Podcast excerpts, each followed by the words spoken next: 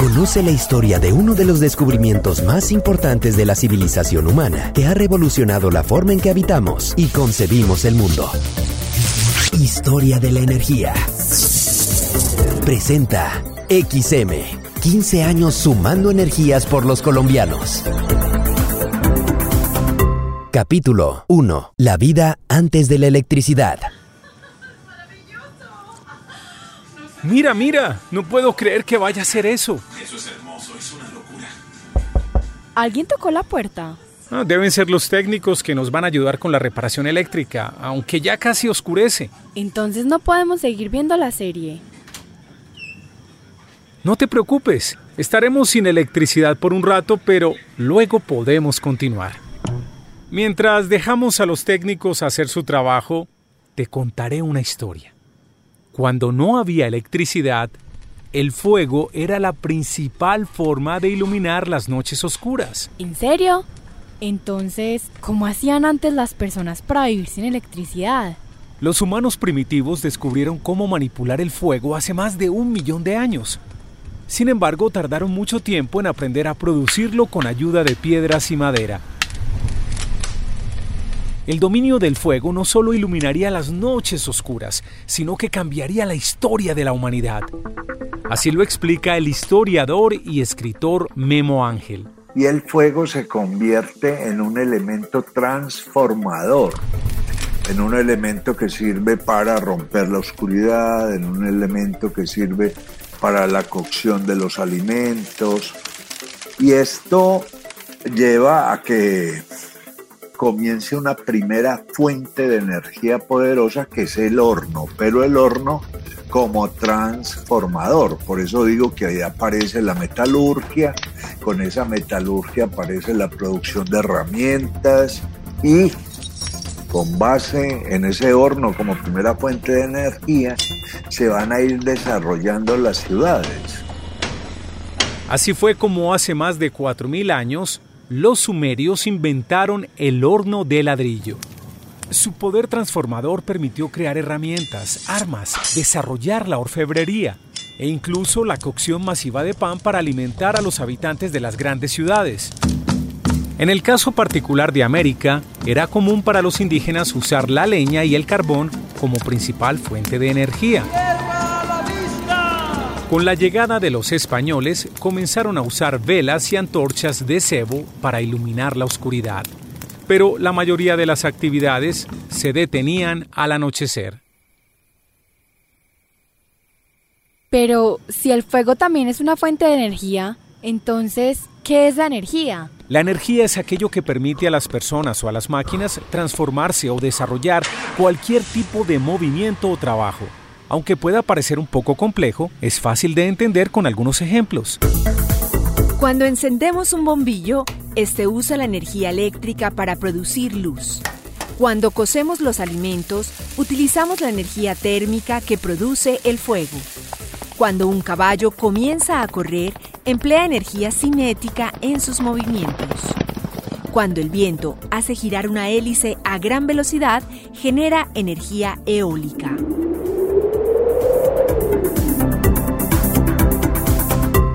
El siglo XVIII aparece lo que se va a llamar la revolución industrial, que es un cambio total de la forma de usar la energía anteriormente. Va a plantear dos máquinas.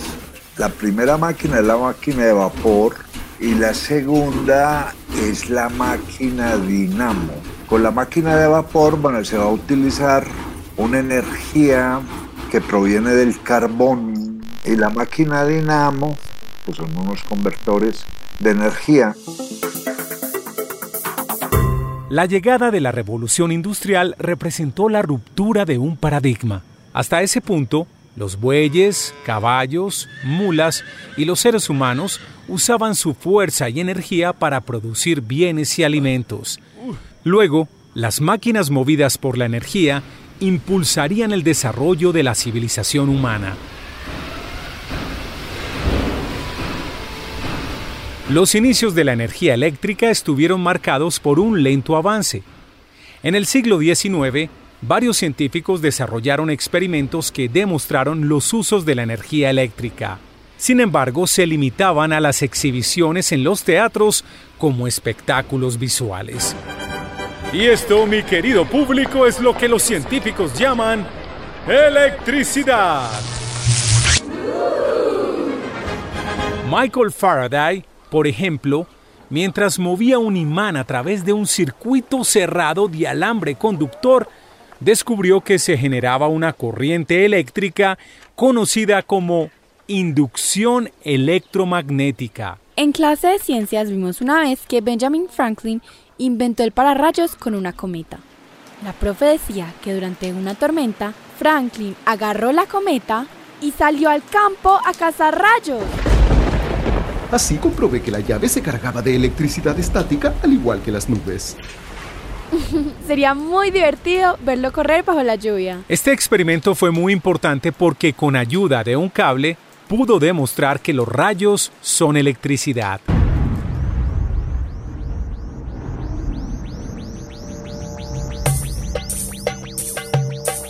Algunos afirman que este experimento hizo oficial el descubrimiento de la electricidad. Y si la energía es tan importante, ¿por qué no la habían descubierto antes? En realidad, algunas civilizaciones antiguas ya tenían nociones de la existencia de la electricidad. Por ejemplo, los antiguos egipcios conocían las descargas que producían las anguilas eléctricas. Los griegos descubrieron la electricidad estática en el año 600 a.C. al frotar pieles con ámbar y observar cómo atraían partículas de polvo.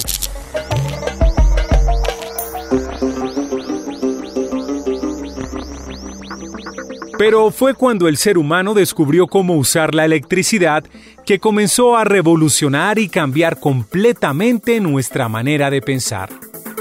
El historiador y escritor Guillermo Ángel cuenta qué significaría este descubrimiento más adelante. Y tengan en cuenta que con la misma energía eléctrica llegó la telefonía por cable.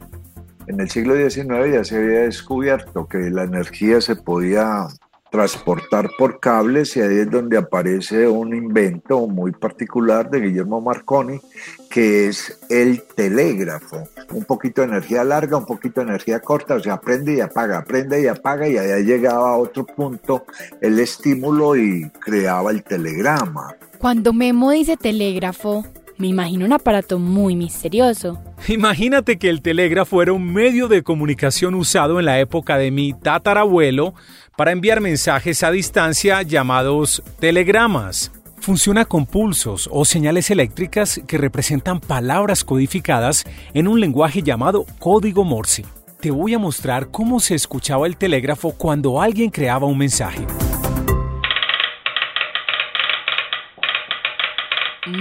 Interesante. Bueno, ahora te voy a mostrar cómo sonaba cuando alguien recibía un mensaje de telégrafo. ¿Cómo se escucharía un mensaje con la palabra electricidad?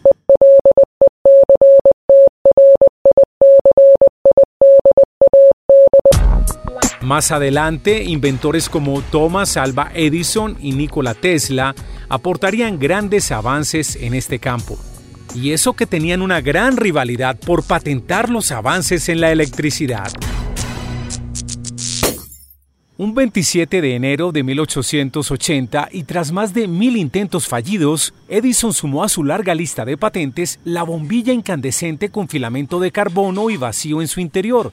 Sería la primera bombilla comercialmente viable con 40 horas de duración y uno de sus mayores aportes. Por otro lado, Tesla recibió muchas críticas de sus colegas que no creían en sus teorías adelantadas a su tiempo. Aún así, aportó numerosos avances en el campo del electromagnetismo y es considerado el padre de la corriente alterna. Además, inventó la bobina de Tesla y el transmisor de aumento, explorando la transmisión inalámbrica de electricidad. Tesla pensaba cómo mejoramos la humanidad. O sea, el desarrollo de la humanidad y de las ciudades en especial solamente será posible a través de la tecnología que es la utopía a la que le estamos apuntando todos ahora cuando hablamos de innovación, cuando hablamos de cuarta, quinta revolución industrial, etcétera. Tesla cree en esa utopía y prácticamente trata de hacerla posible. Entonces en esa época había electricidad en todo el mundo. No precisamente. La masificación de la electricidad llegaría mucho después. Entre tanto, las velas, las antorchas y el gas serían la principal forma de iluminar la penumbra tras la caída del sol, tanto en las ciudades como en las zonas rurales. Ahora que está oscuro, ¿podemos encender una vela? ¡Claro! Y aprovechemos la luz para leer un fragmento de Simón el Mago de Tomás Carrasquilla. Es un cuento sobre la noche en el siglo XIX. Esa noche declaré en casa que no me acostaría sino cuando se acostaran los grandes, porque iba a cumplir diez años. Y así fue. Para distraer mis veladas, me pasaba cerca a la vela, volteando como una mariposa. Así me siento hoy, escuchando las historias a la luz de las velas. Es tan emocionante saber cuánto ha cambiado la vida hasta hoy. Lo sé, hay mucho para contarte, pero ahora voy a mirar cómo avanza la reparación. ¡Yuhu! ¡Volvió la energía! ¿Viste? No era nada del otro mundo. Además, con la misma alegría que acabas de celebrar, fue como se inauguró el primer alumbrado público del país en Bogotá en 1889. ¿Cómo? Cuéntame, cuéntame, que quiero saberlo todo. Calma, calma. Traer las máquinas generadoras desde Europa fue toda una hazaña. Pero eso te lo contaré más adelante. Hay energía en todas partes. Lo importante es que definas hacia dónde quieres orientar la tuya. Comparte el podcast Historia de la Energía Encuéntralo y suscríbete en Apple, Spotify y los directorios de podcast más importantes. También puedes oírlo en nuestra página www.xm.com.co. ¿Te gustaría conocer más sobre uno de los descubrimientos que revolucionaron nuestro mundo? Te esperamos en el próximo capítulo de Historia de la Energía. Presenta XM, 15 años sumando energías por los colombianos.